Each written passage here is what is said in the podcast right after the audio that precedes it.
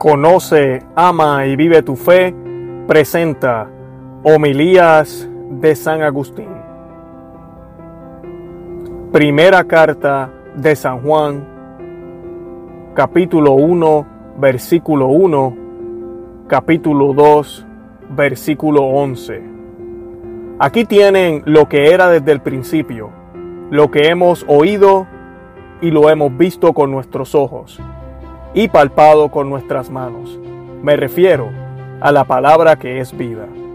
En cambio, quien odia a su hermano está en las tinieblas y camina en tinieblas y no sabe a dónde va, pues las tinieblas lo han cegado. Nos dice San Agustín. Lo que existía desde el principio, lo que hemos oído y hemos visto con nuestros ojos, y lo que nuestras manos tocaron de la palabra de vida. Si no fuera porque la palabra se hizo carne y habitó entre nosotros, ¿quién hay que toque con sus manos a la palabra? Esa palabra que se hizo carne para que la tocasen con las manos, comenzó a hacer carne en el seno de la Virgen María. Pero no empezó entonces a ser palabra, pues San Juan se expresó de esta manera, que existía desde el principio. Ved que su carta testifica en favor de su evangelio, en el que oísteis ya, en el principio existía la palabra y la palabra estaba junto a Dios. Quizá alguien entienda palabra de vida como una manera, entre otras, de designar a Cristo, no como el mismo cuerpo de Cristo que fue tocado con las manos. Ved cómo sigue, y la misma vida se ha manifestado. Cristo es, pues, la palabra de vida. ¿Y cómo se ha manifestado? Pues existía desde el principio, pero no se había manifestado a los hombres. Sí, en cambio, a los ángeles que la veían y se alimentaban de ella como de su pan. Pero, ¿qué afirma la escritura? El hombre comió pan de los ángeles. Por tanto, la misma vida se ha manifestado en la carne, puesto que apareció ostensible a fin de que una realidad que solo se puede ver con el corazón se vea también con los ojos, con el objetivo de sanar los corazones. En efecto, a la palabra se la percibe solo con el corazón, mientras que la carne se la ve también con los ojos del cuerpo. Teníamos ojos para ver la carne, pero no para ver la palabra. Por eso, la palabra se hizo carne, que nos fuera posible ver, para que sanase en nosotros lo que nos capacita para ver la palabra. Nosotros la hemos visto y somos testigos de ella Quizá algunos hermanos que desconocen la lengua griega ignoran el término que usa para designar a los testigos. Se trata de uno muy utilizado por todos e incorporado al lenguaje religioso. En efecto, aquellos a los que llamamos testigos en nuestro idioma son los mártires en lengua griega. ¿Quién no ha oído hablar de ellos o en qué labios cristianos no habita a diario la palabra mártires? Y ojalá habite también en el corazón de tal modo que en vez de ponerlos bajo nuestros pies, imitemos sus pasiones. Tal vez es la razón por la que se dijo, la hemos visto y somos testigos, la hemos visto y somos mártires. En efecto, ellos dieron testimonio de lo que vieron y de lo que oyeron de quienes la vieron. Mas, como ese mismo testimonio desagradaba a los hombres contra los que se profería, padecieron todo lo que padecieron los mártires. Los mártires son los testigos de Dios. Dios quiso tener a hombres por testigos, para que también ellos tengan por testigos a Dios. La hemos visto, dijo, y somos testigos. ¿Dónde la vieron? En su manifestación. ¿Qué significa en su manifestación?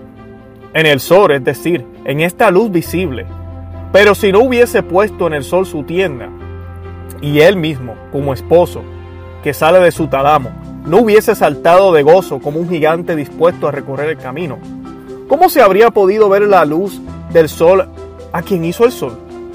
el que existe antes que el sol e hizo el sol, el que existe antes del lucero, antes de todos los astros, antes de todos los ángeles, el creador auténtico, puesto que todo fue hecho por él y sin él nada se hizo. Puso su tienda en el sol, es decir, mostró su carne a esta luz visible, para que la viesen los ojos de carne que ven el sol. El talamo de dicho esposo fue el seno de la Virgen, puesto que en aquel seno virginal se unieron los dos, el esposo y la esposa, el esposo que es la palabra y la esposa que es la carne. En efecto está escrito, y serán dos en una sola carne. También el Señor dice en el Evangelio, así pues, ya no son dos, sino una sola carne. E Isaías, de forma magistral, recuerda que esos dos son una sola carne, pues hablando en nombre de Cristo, dice, como esposo me impuso la corona y como esposa me adornó con joyas. Parece que es uno solo el que habla y se presenta a la vez como esposo y como esposa, puesto que no son dos, sino una sola carne, dado que la palabra se hizo carne y habitó entre nosotros. A esa carne se une la iglesia y se constituye el Cristo total, cabeza y cuerpo.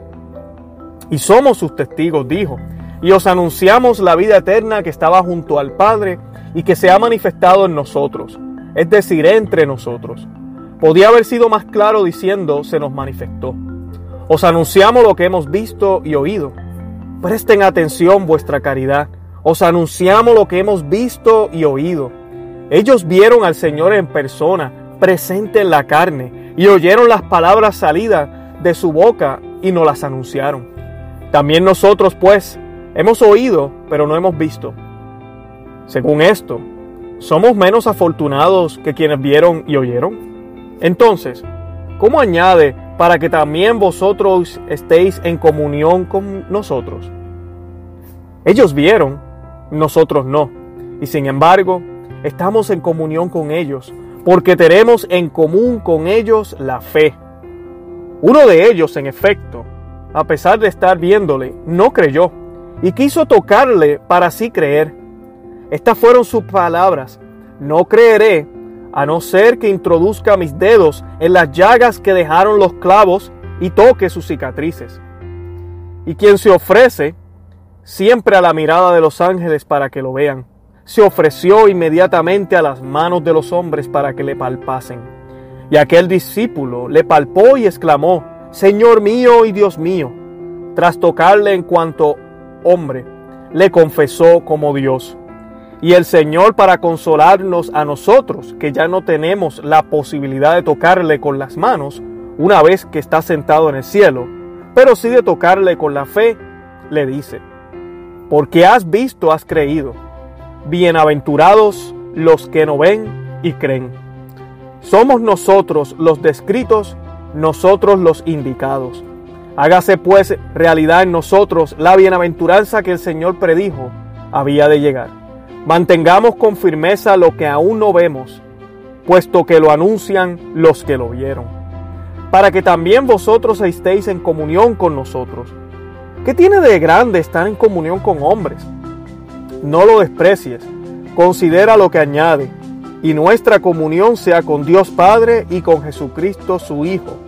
Y esto dice, os, os lo escribimos para que vuestro gozo sea pleno. Afirma que el gozo pleno está en la comunión misma, en la caridad misma y en la unidad misma.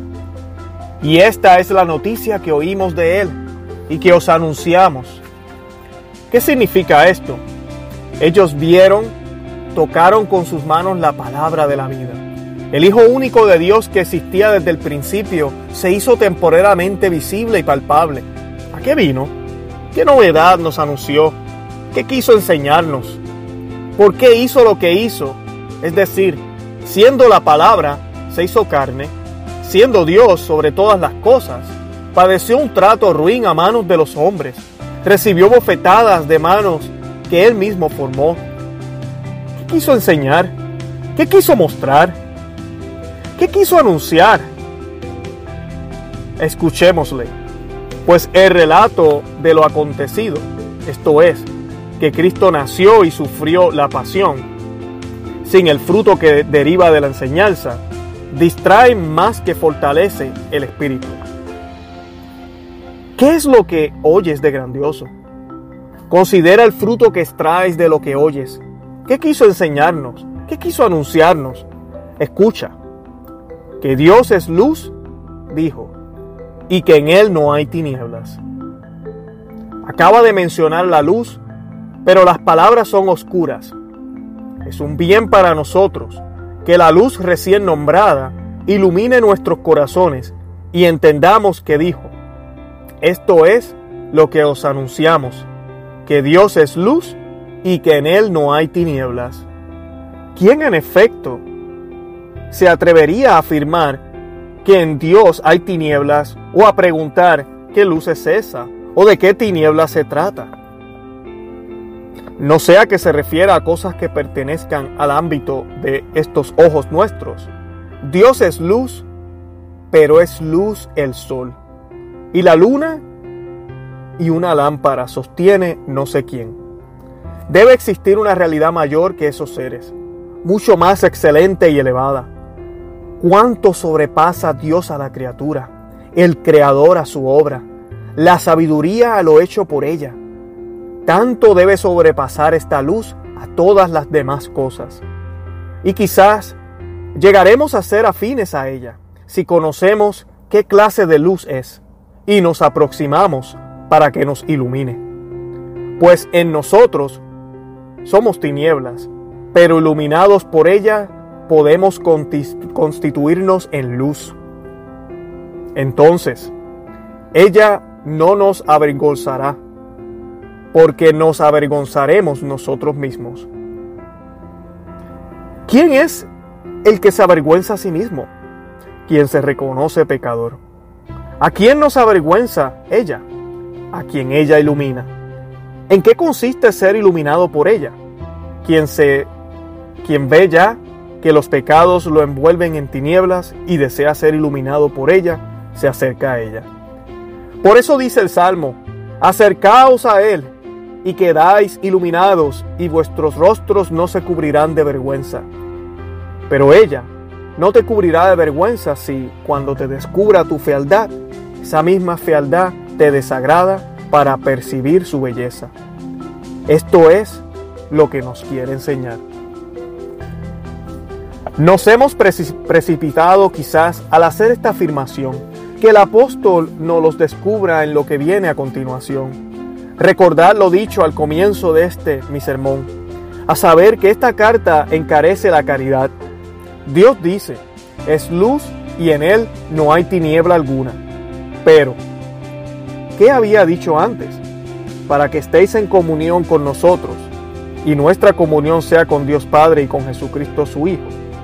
En consecuencia, si Dios es luz y en Él no hay tiniebla alguna, y debemos estar en comunión con Él, tenemos que expulsar de nosotros las tinieblas, para que se produzca en nosotros la luz, pues las tinieblas no pueden entrar en comunión con la luz. Por tanto, mira cómo continúa, porque si decimos que estamos en comunión con Él y caminamos en tinieblas, mentimos. Dispones también del testimonio del apóstol Pablo, que dice, oh, ¿qué unión hay entre la luz y la tiniebla? Afirmas estar en comunión con Dios, pero caminas en tinieblas por otra parte. Dios es luz y en Él no hay tinieblas. ¿Cómo entonces estás en comunión con la luz y las tinieblas? Es el momento de que el hombre se interrogue. ¿Qué he de hacer? ¿Cómo puedo llegar a ser luz? Vivo envuelto en pecados e iniquidades. Parece que se le infiltra cierta desesperación y tristeza. No hay salvación más que estando en comunión con Dios. Pero Dios es la luz y en Él no hay tiniebla alguna. Los pecados, en cambio, son tinieblas, como lo dice el apóstol al afirmar que el diablo y sus ángeles son los que se dirigen a estas tinieblas. No diría de ellos que dirigen las tinieblas, si no dirigiesen a los pecadores y dominasen sobre los inicuos. ¿Qué hacemos, hermanos míos? Hay que estar en comunión con Dios, pues de lo contrario, no cabe esperanza alguna de vida eterna. Mas, por un lado, Dios es luz y en él no hay tiniebla alguna. Por otro, las iniquidades son tinieblas. Las iniquidades nos oprimen, de, modo que no podemos estar en comunión con Dios. ¿Qué esperanza nos queda? ¿No os había prometido que estos días iba a hablar de algo que produjese gozo? Si no muestro ese algo gozoso, esto es solo tristeza. De un lado, Dios es luz y en Él no hay tiniebla alguna. De otro, los pecados son tinieblas. ¿Qué será de nosotros? Escuchemos por si acaso nos consuela. Levanta nuestro ánimo y nos da esperanza que nos evite de fallecer en el camino. Pues sostenemos una carrera y una carrera hacia la patria.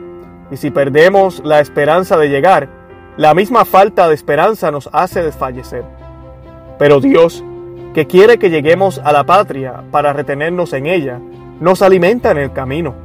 Escuchemos pues, porque si decimos que estamos en comunión con Él y caminamos en las tinieblas, mentimos y no obramos la verdad.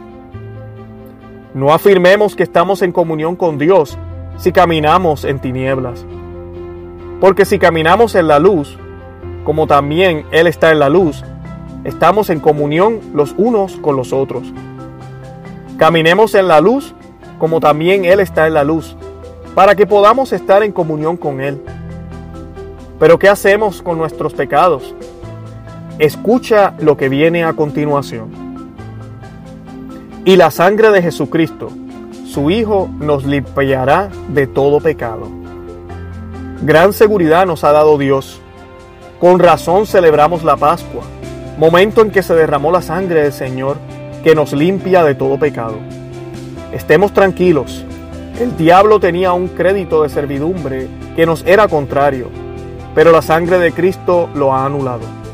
La sangre dice, de su Hijo nos limpiará de todo pecado. ¿Qué significan las palabras de todo pecado? Presta atención. Ved que en el nombre de Cristo y por su sangre que acaban de confesar estos a los que llamamos infantes, ya han sido purificados de todos sus pecados.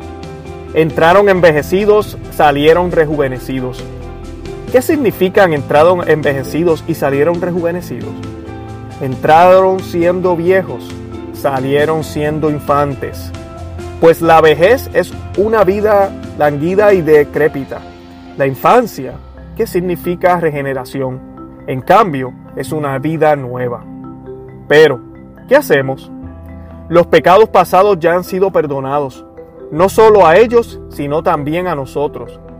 Pero tras el perdón y la abolición de todos los pecados, al vivir en este mundo en medio de tentaciones, quizás se han contraído algunos otros. Por tanto, el hombre haga lo que está en sus manos, confiese lo que es, para que le cure quien siempre es lo que es. Pues Él existía y existe siempre. Nosotros no existíamos, pero existimos.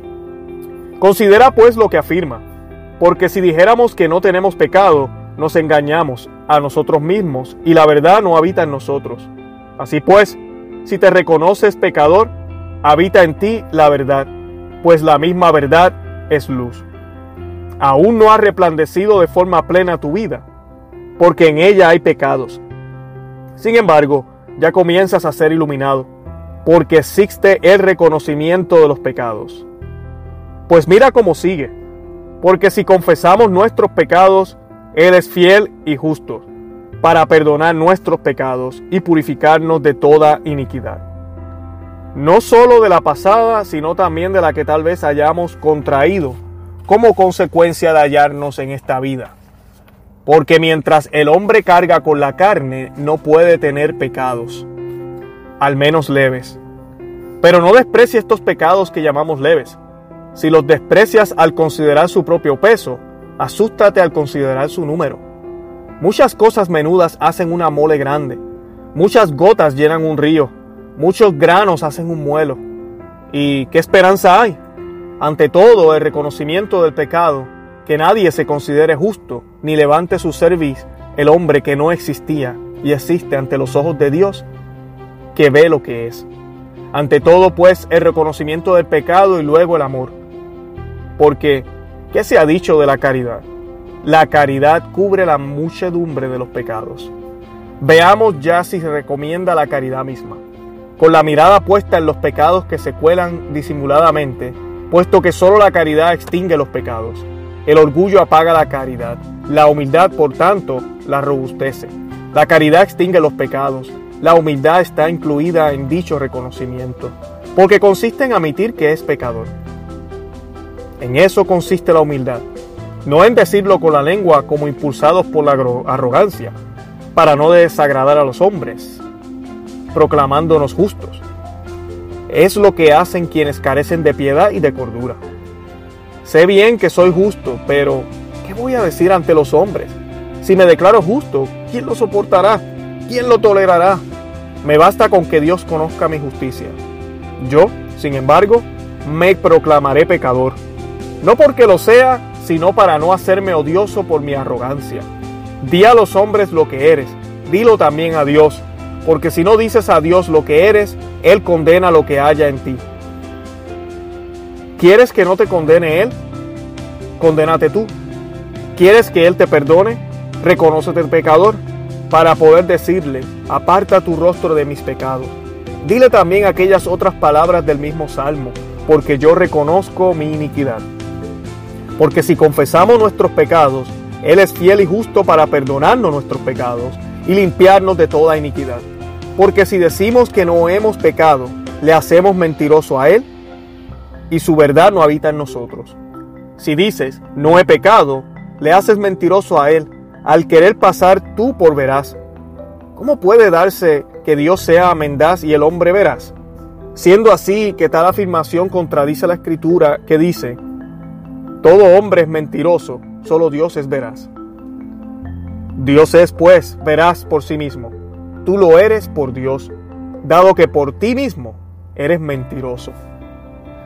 Las palabras, Él es fiel y justo para limpiarnos de toda iniquidad, podían quizás dejar la impresión de que el apóstol Juan otorga la impunidad a los pecados y que los hombres podrían decir para sí, pequemos, hagamos tranquilos lo que queramos, pues Cristo, que es fiel y justo, nos limpia de toda iniquidad. Para evitarlo, te quita esa seguridad dañina y te infunde un temor provechoso. ¿Quieres tener una seguridad dañina? Llénate de preocupación. Él es fiel y justo para perdonar nuestros pecados si estás a disgusto contigo mismo y vas cambiando hasta alcanzar la perfección. Según eso, como continúa, hijitos míos, os escribo para que no pequéis. Pero tal vez se os ha infiltrado el pecado como resultado de la vida humana. ¿Qué sucederá pues? ¿Qué hacer? ¿Entrará ya la desesperación? Escucha. Pero si alguien peca, tenemos un abogado ante el Padre Jesucristo el justo, y Él es víctima de propiciación de nuestros pecados. Él es pues nuestro abogado. Pon empeño en no pecar.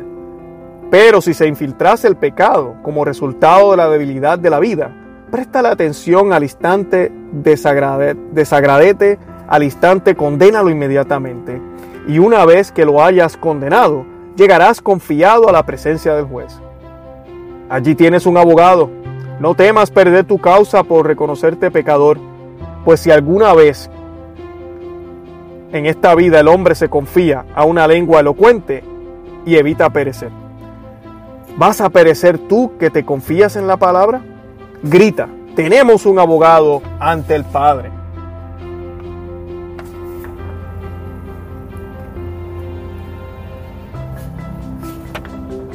Ved cómo el mismo Juan mantiene la humildad sin duda. Sin duda era varón grande y justo quien bebía en el pecho del Señor. Los secretos de los misterios. Él que bebiendo en el pecho del Señor eructó la divinidad. En el principio existía la palabra y la palabra estaba junto a Dios. El varón tan cualificado no dijo, tenéis un abogado ante el Padre sino, si alguien peca, tenemos un abogado ante el Padre.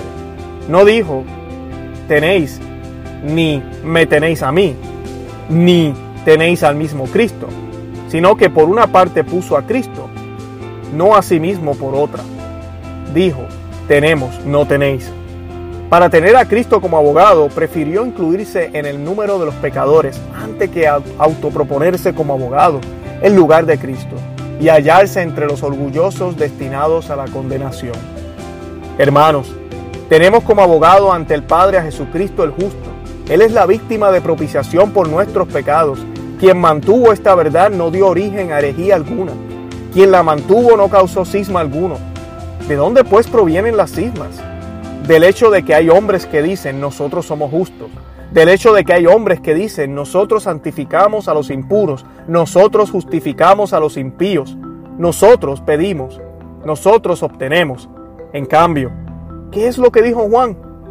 Pero si alguno peca, tenemos un abogado ante el Padre, Jesucristo el justo. Pero objetará alguno, entonces, ¿los santos no interceden por nosotros? Entonces los obispos y los dirigentes de la iglesia no interceden por el pueblo. Prestad atención a las escrituras y ved que también los dirigentes se encomiendan al pueblo. Efectivamente, el apóstol dice a la comunidad, orando a la vez también por nosotros. Ora el apóstol por la comunidad, ora la comunidad por el apóstol. Oramos por vosotros, hermanos, pero orad también vosotros por nosotros. Oren todos los miembros unos por otros, interceda la cabeza por todos. Por tanto, no causa extrañeza la continuación de la carta que cierra la boca a quienes dividen la iglesia de Dios. Pues primero dijo, tenemos como abogado ante el Padre a Jesucristo, el justo. Él es la víctima de propiciación por nuestros pecados, pensando en quienes se habían de separar e iban a decir, ved que Cristo está aquí, ved que está allí y querían mostrar que quien compró y posee la totalidad está en solo una parte. Luego, acto seguido, añadió, no solo por los nuestros, sino por los de todo el mundo. ¿Qué significa esto, hermanos? Ciertamente la hemos hallado en campos de bosques, hemos hallado a la iglesia en todos los pueblos. Ved que Cristo es la víctima de propiciación por nuestros pecados, y no solo por los nuestros, sino por todos los del mundo. ¿Qué significa esto, hermanos? Que ciertamente la hemos hallado en campos de bosques, que hemos hallado la iglesia en todos los pueblos. Advierte que Cristo es la víctima de propiciación por nuestros pecados, y no solo por los nuestros, sino por todos los del mundo. Fíjate que tienes a la iglesia extendida por todo el mundo. No sigas a aquellos cuya justificación es falsa, pero verdadera su rotura de la unidad. Establecen aquella montaña que llenó el orbe de la tierra puesto que Cristo, que es la víctima de propiciación por nuestros pecados, y no solo por los nuestros, sino por todos los del mundo que adquirió con su sangre. Sigue la carta. Esta es la señal de que le conocemos, que guardamos sus mandamientos. ¿Qué mandamientos? ¿Quién dice que le ha conocido y no guarda sus mandamientos es un mentiroso, y la verdad no está en él. Pero aún preguntas qué mandamientos. Pero si alguien guarda su palabra, dice en él ciertamente el amor de Dios ha llegado a su plenitud. Veamos, no sea que designe como mandamiento el amor. Preguntábamos pues, ¿de qué mandamiento se trataba? Y dice, pero si alguien guarda su palabra, el amor de Dios ha llegado en él ciertamente a su plenitud. Presta atención al Evangelio. Mira, si no es este el mandato, os doy un mandamiento nuevo, dice, que os améis los unos a los otros. En esto conocemos que estamos en Él, si hemos alcanzado la perfección en Él. Los llama perfecto en el amor. ¿En qué consiste la perfección del amor? En amar a los enemigos y amarlos mirando a que se conviertan en hermanos. Nuestro amor en efecto no debe ser carnal.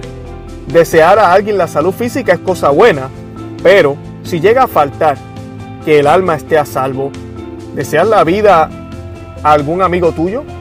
Haces bien. Gozas con la muerte de tu enemigo, obras mal. Pero quizá, por una parte, la vida que deseas a tu amigo le es inútil y por otra, la muerte que te gozas fue útil a tu enemigo. No hay certeza de si esta vida va a ser útil o no para determinada persona. En cambio, la vida en Dios le es, sin duda alguna, provechosa. Ama a tus enemigos de tal manera que desees tenerlos como hermanos. Ámalos de tal manera que sean llamados a entrar en comunión contigo. Pues así amó quien, pendiendo de la cruz, dijo, Padre, perdónalos porque no saben lo que hacen. Y no dijo, Padre, que vivan por largo tiempo. A mí me dan ciertamente la muerte, pero vivan ellos. Mas, ¿qué dijo? Perdonarles porque no saben lo que hacen expulsaba de ellos la muerte eterna con súplica llena de misericordia y con poder excepcional. Muchos de ellos creyeron y se les perdonó el haber derramado la sangre de Cristo. Primero la derramaron cuando se ensañaron con Él. Ahora, una vez que creyeron, la bebieron. En esto conocemos que estamos en Él, si alcanzamos la perfección en Él. El mismo Señor, exhortándonos a la misma perfección en el amor a los enemigos, dice, Sed, pues, perfectos, como también vuestro Padre Celestial es perfecto. Por tanto, quien dice que permanece en Él, es decir, en Cristo, debe caminar también como caminó Él. ¿Acaso se trata de una exhortación que caminemos sobre el mal? En ningún modo. Nos exhorta que caminemos por el camino de la justicia. ¿Por qué camino? Lo acabo de indicar. Estaba clavado en la cruz pero caminaba por ese mismo camino, el camino de la caridad. Padre, perdónales porque no saben lo que hacen. Así pues, si aprendes a orar por el bien de tu enemigo, camina por el camino del Señor. Amadísimos, no os escribo un mandamiento nuevo, sino el mandamiento viejo que teníais desde el principio. ¿A qué mandamiento viejo se refiere? Al que tenías, dice desde el principio. Es pues viejo porque ya lo habéis oído. De no serlo en este sentido, sería contrario al texto en el que el Señor dice, os doy un mandamiento nuevo, que os améis unos a otros. Pero, ¿por qué es viejo? No es viejo porque se refiere al hombre viejo. ¿Por, ¿por qué entonces? El que tenéis desde el principio, el mandamiento antiguo es la palabra que habéis escuchado. Es viejo, pues, porque ya lo habéis escuchado. Pero ese mismo mandamiento lo presentó como nuevo al decir, sin embargo, os escribo un mandamiento nuevo. El mismo al que llamó viejo, no otro, es también nuevo. ¿Por qué? Lo cual es verdadero en él mismo y en vosotros. Ya habéis oído porque es viejo, porque ya lo conocíais. Pero, porque es nuevo, porque las tinieblas pasaron y luce ya la luz verdadera. Ved le hace nuevo el hecho de que las tinieblas pertenezcan al hombre viejo y la luz al nuevo. ¿Qué dice el apóstol Pablo? Despojaos del hombre viejo y revestíos del nuevo. ¿Qué dice en otro texto? En otro tiempo fuisteis tiniebla, mas ahora sois luz en el Señor. Quien dice que está en la luz, ahora descubre todo lo que ha dicho. Quien dice que está en la luz y odia a su hermano, está aún en las tinieblas. Eh, hermanos míos, ¿hasta cuándo tendremos que deciros, amad a los enemigos, guardaos de odiar a los hermanos, lo que sería más grave, si solo amaseis a los hermanos, aún no seréis perfectos, si al contrario los odiáis, ¿qué sois? ¿Dónde estáis? Que cada cual vuelva los ojos a su corazón no tenga odio al hermano porque le haya dirigido alguna palabra dura. No se vuelva a tierra por disputas terrenas, pues quien odia a su hermano no sostenga que camina en la luz. ¿Qué he dicho? No sostenga que camina en Cristo. Quien dice que está en la luz y odia a su hermano, está aún en tinieblas. Determinada persona, no sé quién, pasa del paganismo a la fe cristiana. Atended, he aquí que estaba aún en las tinieblas cuando era pagana. Ahora ya se ha hecho cristiano, gracias a Dios. Todos se felicitan. Se le lee al apóstol que se congratula. En otro tiempo fuisteis tinieblas, pero ahora sois luz en el Señor. Adoraba a los ídolos, adora a Dios. Adoraba lo que Él hizo, adora a quien lo hizo. Se produjo en ella un cambio, gracias a Dios. Todos los cristianos se felicitan. ¿Por qué? Porque ya adora al Padre, al Hijo y al Espíritu Santo y detesta a los demonios e ídolos. Juan aún sigue preocupado por esa persona, aunque son muchos los que se felicitan sin abrigar sospechas respecto de ella. Hermanos, Acojamos de buen grado esta solicitud maternal. No sin motivo está preocupada la madre por nosotros, mientras otros manifiestan su gozo. Llamo madre a la caridad. Ella moraba en el corazón de Juan al decir lo que dijo. ¿Por qué si no? Porque siente algún temor incluso cuando ya los hombres nos felicitan. ¿Qué teme? ¿Quién dice que está en la luz? ¿Qué significa esto? Quien dice que ya es cristiano y odia a su hermano está aún en tinieblas. No es algo que requiera exposición, es motivo de gozo si no se da o de llanto si se da. Quien ama al hermano permanece en la luz y no sufre tropiezos. Os lo suplico por Cristo. Dios nos alimenta. Hemos de restablecer nuestros cuerpos en el nombre de Cristo. En cierta medida ya lo hemos restablecido, pero deben de serlo aún más. Reciba su alimento nuestra mente. No digo esto porque vaya a seguir hablando mucho tiempo, pues ya llega a su término el texto de la carta leído sino para evitar que el cansancio lleve a escuchar con menor atención algo que es de suma importancia. Quien ama a su hermano permanece en la luz y no sufre tropiezos. ¿Quiénes son los que se quiénes son los que tropiezan o hacen tropezar? Los que tropiezan en Cristo y en la iglesia. A los que tropiezan en Cristo es como si les quemara el sol. A los que tropiezan en la iglesia como si les quemara la luna. Pero dice el Salmo, de día no te quemará el sol, ni la luna de noche. Es decir, si conservas la caridad, no te opresarás ni en Cristo ni en la iglesia. No abandonarás ni a Cristo ni a la iglesia. Pues quien abandona la iglesia, como está en Cristo, si no cuenta entre los miembros de Cristo, ¿cómo está en Cristo quien no forma parte del cuerpo de Cristo? Así pues, tropiezan quienes abandonan a Cristo o a la iglesia. ¿Cómo entendemos que el Salmo habló de eso al decir, de día no te quemará el sol ni la luna de noche? Esto es, que quiere que se entienda en el tropiezo la ustión.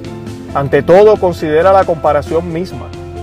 Quien se está quemando dice, no lo tolero, no lo soporto, y se echa atrás. De idéntica manera, quienes no soportan ciertas cosas en la iglesia y se apartan del nombre de Cristo o de la iglesia, tropiezan.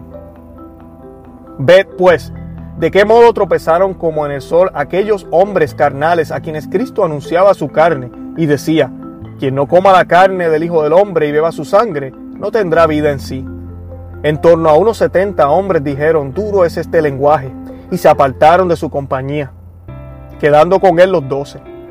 A todos ellos los quemó el sol y se separaron, al no ser capaces de soportar la fuerza de aquella palabra. Quedaron pues los doce y como los hombres podían pensar que son ellos quienes otorgan algo a Cristo al creer en Él, y no que es Él quien les otorga el favor a ellos, para evitarlo, en compañía solo de los doce, les dice el Señor, ¿también vosotros queréis marcharos? Para que sepáis que yo os soy necesario a vosotros, no vosotros a mí. Aquellos a quienes no habéis quemado el sol, al contrario, respondieron sirviéndose de Pedro como portavoz. Señor, tú tienes palabras de vida eterna. ¿A dónde iremos? Pero, ¿a quién, a quiénes quema la iglesia? ¿Cuál luna? ¿De noche? A los causantes de cismas. Escucha el mismo término presente en el apóstol, quien desfallece sin que desfallezca yo, quien tropieza sin que yo me abrace. ¿Cómo entonces no hay tropiezo en quien llama, en quien ama al hermano? Porque el que ama al hermano tolera todo en bien de la unidad, porque el amor fraterno está en la unidad de la caridad. Porque te haya ofendido no sé quién, ya sea realmente malvado, ya lo sea solo en tu mente o en tu imaginación, ¿ya vas a abandonar a tantos buenos? ¿Qué amor fraterno es un amor como el que aparece en tales personas? Acusan a los africanos y se separaron del orbe de la tierra. ¿Es que no sabían, es que no había santos en toda la tierra? ¿Acaso pudisteis condenarlos sin haberles oído en el tribunal? Pero, oh, si amarais a los hermanos, no hallaráis donde tropezar. Escucha lo que dice el Salmo. Haya paz abundante para los que amen tu ley y no tendrán donde tropezar. Anunció una gran paz para los que aman la ley de Dios y por eso no tropiezan. En consecuencia, quienes tropiezan pierden la paz. Pero, ¿de quiénes dijo que no tropiezan o no hacen tropezar? ¿De quiénes, de quienes aman la ley de Dios? Están pues asentados en la caridad. Pero replicará a alguien, dijo, a los que aman la ley de Dios, no a los que aman a los hermanos. Escucha lo que dice el Señor. Os doy un mandamiento nuevo, que os améis los unos a los otros, que es una ley, sino un mandamiento. ¿Cómo entonces solo no tropiezan cuando se toleran recíprocamente? Así lo dice Pablo, soportándonos recíprocamente en el amor, procurando guardar la unidad del Espíritu en el vínculo de la paz. Y que esa es la ley de Cristo, escucharlo de la boca del mismo apóstol, que la encarece. Llevad mutuamente vuestras cargas y así cumpliréis la ley de Cristo. Pues quien odia a su hermano está en tinieblas, camina en tinieblas y no sabe a dónde va. Realidad sublime, hermanos, prestad atención, os ruego, pues quien odia a su hermano está en tinieblas, camina en tinieblas y no sabe a dónde va, porque las tinieblas han cegado sus ojos. ¿Hay alguien más ciego que estos que odian a sus hermanos? Para que advirtáis cuán ciegos son, ved que tropezaron contra una montaña. Repito, lo dicho para que no se os olvide. Esta piedra fue extraída de la montaña sin concurso de mano alguna. ¿No es acaso Cristo que nació de la raza de los judíos sin intervención del marido? ¿No quebró tal piedra todos los reinos de la tierra, es decir, cuanto era dominio de los ídolos y los demonios? ¿No creció tal piedra hasta hacerse una montaña enorme y llenó todo el orbe de la tierra? ¿Acaso mostramos con el dedo esa montaña igual que se muestra a los hombres la luna en su tercer día? Pongamos un ejemplo. Cuando los hombres quieren hacer ver la luna nueva, dicen, mira la luna, mira dónde está. Y si hay personas que no aciertan a dirigir hacia ella su mirada y preguntan, ¿dónde? Se les apunta con el dedo para que la vean. A veces por reparo a que les tengan por ciego, afirman haber visto lo que no han visto. ¿Acaso es así, hermanos míos, cómo mostramos la iglesia? ¿No está a la vista? ¿No está bien visible? ¿No abarca todos los pueblos de la gentilidad? ¿No se está cumpliendo lo que tantos años antes Dios prometió a Abraham, a saber que en su descendencia serían bendecidos todos los pueblos? La promesa se hizo a uno solo, que la creyó y el mundo se llenó de millares de creyentes. He aquí el monte que llena toda la faz de la tierra. He aquí la ciudad de la que se dijo, no puede ocultarse una ciudad ubicada sobre una montaña. Con todo, ellos tropiezan en esa montaña. Y cuando se les dice que suban a ella, responden, no es ninguna montaña. Y antes se estrellan contra ella, que buscan refugio en ella. Ayer se leyó el profeta Isaías, ¿Quién de vosotros tenía despierto no solo los ojos, sino el oído? Y no solo el oído corporal, sino también el del corazón. Puso atención a estas palabras. En los últimos tiempos se manifestaría la montaña del Señor, ubicada en la cima de las montañas. Hay algo más a la vista que una montaña. Pero existen también montañas desconocidas porque están situadas en determinada parte de la tierra. ¿Quién de vosotros conoce la montaña llamada Olimpo? Os acontece lo mismo que a los que la habitan, tampoco ellos conocen el Guidaba que está en nuestra región. Estas montañas están situadas en lugares muy concretos. En cambio, aquella otra montaña no es como esta, puesto que cubrió la universa faz de la tierra. De ella se afirma, ubicada en la cima de todas las montañas. Esta montaña está sobre la cima de todas las demás montañas. Y todos los pueblos dicen, confluirán en ella. ¿Quién se extravía en esta montaña? ¿Quién se rompe la cara estrellándose contra ella? ¿Quién ignora una ciudad ubicada sobre una montaña? Pero no os extrañe que la desconozcan quienes odian a los hermanos, puesto que caminan en tinieblas e ignoran a dónde van. Las tinieblas han cegado sus ojos. No ven una montaña. No quiero que te extrañen. No tienen ojos. ¿A qué se debe que carezcan de ellos? a que las tinieblas se los cegaron. ¿Cómo lo probamos? La prueba está en que odian a los hermanos, en que cuando topan con algo que les ofende en África, se separan del orbe de la tierra. en que no toleran en bien de la paz de Cristo a los que cubren de infamia, a la vez que toleran en favor del partido de Donato a los que ellos mismos condenan.